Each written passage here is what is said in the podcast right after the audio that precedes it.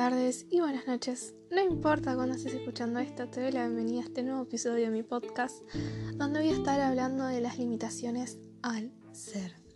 Yo me preparo un café, espero que vos te prepares un mate, lo que más te guste para acompañarme en esta tardecita muy lluviosa que estoy pasando. Vivimos en una sociedad y una cultura limitante.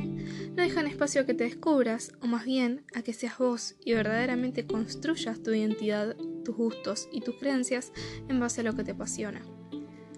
Te inculcan y te clavan en el subconsciente un sistema de creencias heredado, retrógrado y para nada evolutivo. No dejan lugar a la magia. Y lo peor es que si no entras en el molde, en los modelos culturales, sos discriminado, silenciado, acosado, visibilizado, ignorado. Así que para inspirarte a que salgas del molde, te cuento la definición que tengo de mí misma y mi propio concepto. A ver qué te hace pensar. Este concepto nació después de un gran trabajo de amor propio, un gran trabajo de autodescubrimiento, una gran epifanía y una gran puteada. Todo comenzó con dos preguntas. ¿Quién soy yo y qué amo de mí misma?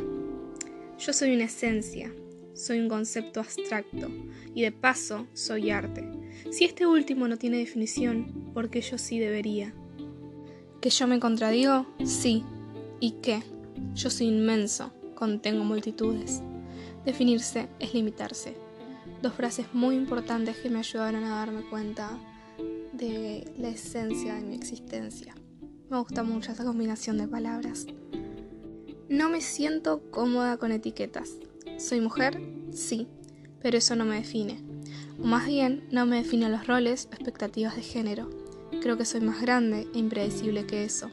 Yo sé amar con todo el corazón, me gusta aprender y crecer. Vivo en constante cambio y evolución. Me gusta reinventarme y reivindicarme a mí misma. Si me defino, me limito, pero si no lo hago, no existo. Así que yo soy. Solo eso.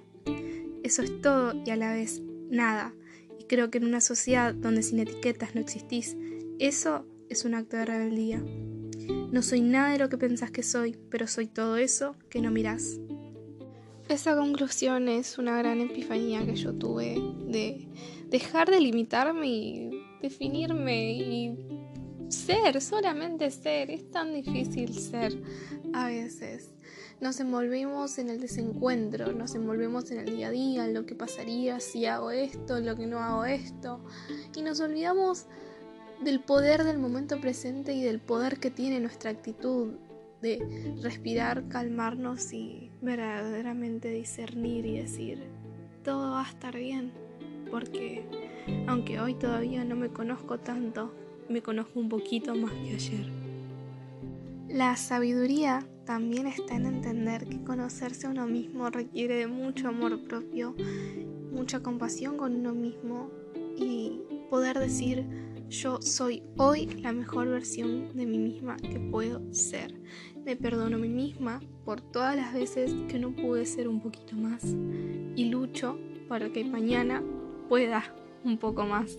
Entender que es un proceso, es un viaje y es hermoso, así como es.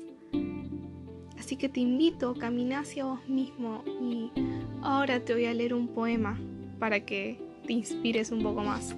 Un poema de mi autoría, debo reconocer. Y me senté a admirar cómo mi inmensidad se miraba con mi insignificancia.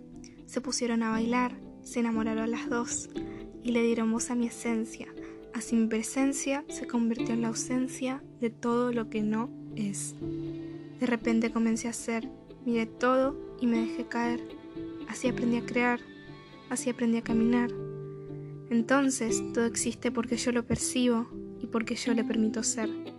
Yo soy el infinito y también soy la nada, porque de ahí salí, del vacío en el espacio, y ahí nací, en la magnitud y superficie del reencuentro con mi silencio.